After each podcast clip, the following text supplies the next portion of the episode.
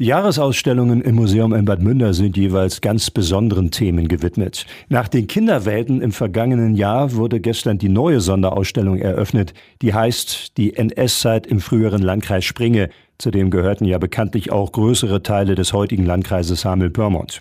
Für Radioaktiv war Christoph Huppert bei der Ausstellungseröffnung dabei. Die neue Ausstellung basiert auf dem jüngst erschienenen Buch des Leiters des Museums, Dr. Kai Hinrich.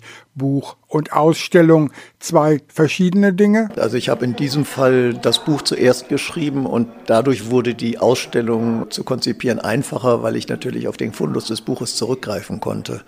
Ich persönlich bin vielleicht sogar mehr ein Schreibtyp, weil die Ausstellung bauen erfordert ja dann auch noch sehr unterschiedliche Fähigkeiten. Ich bin froh, dass wir da ein Team im Museum haben, die dann sich da auch einbringen. Herausgekommen ist eine in dieser Form in unserer Region und vielleicht auch darüber hinaus bemerkenswerte Ausstellung, in der die gezeigten Objekte weitgehend für sich sprechen. Die Gefahr einer Militaria-Schau oder der Präsentation von Nazi-Devotionalien ist vermieden worden. Ganz vermeiden kann man natürlich nicht, dass hier Leute reinkommen, die, zumindest die Erwartungshaltung mitbringen, aber wir haben uns bemüht, diesen Punkt ganz klein zu halten. Also ich, wir stellen hier keine Devotionalien aus in Form von irgendwelchen Blut- und Ehredolchen oder ähnlichen Dingen.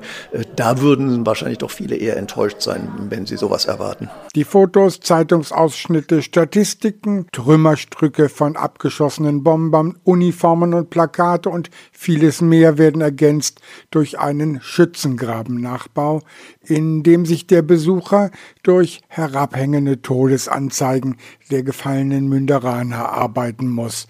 Eine Besucherin. Das geht richtig unter die Haut. Das sind auch Zusammenhänge, die man hier nochmal gewahr wird, die man sicherlich geahnt und schon mal gehört hat. Aber wenn man das visualisiert sieht mit diesen alten Fotos, wenn man Namen liest, wir sind ja gerade in dem Raum, wo die Todesanzeigen hängen, ich finde das äh, ganz berührend, gerade auch im Zusammenhang mit dem Ukraine-Krieg jetzt. Es rückt eben alles viel näher heran. Ein beeindruckender Zusammenhang von Exponaten und Gebau der Ausstellung, so auch der neue Chef der G-Tour Bad Münder, Matthias Derlin. Mich überzeugt das sehr. Ich denke, dass Information ist immer das eine und wie berühre ich Menschen ist immer eine andere Frage. Und das in Szene setzen von Informationen spielt eine riesige Rolle dabei, wenn man Menschen berühren möchte. Und ich glaube schon, dass die Wirkung eine ganz andere ist, wenn man hier ähm, an diesen ganzen Todesanzeigen nicht nur vorbeigeht, sondern quasi sich durcharbeiten muss. Was die Besucher der Eröffnung dann auch taten. Einer von ihnen Bernhard Gelderblom aus Hameln. Sein Kommentar. Für so eine Region wie den Altkreis Springe und, und so eine äh, Stadt wie Bad Münder äh, halte ich das für unglaublich wichtig. Ich kenne ja das dahinterstehende Buch, das äh, von Herrn Witt-Hinrich verstrickt, äh, sehr sprechender Titel. Das ist wirklich fulminant. Bis zum dritten Advent ist die neue Sonderausstellung im Museum auf dem Wettbergschen Adelshof in Bad Münder zu sehen.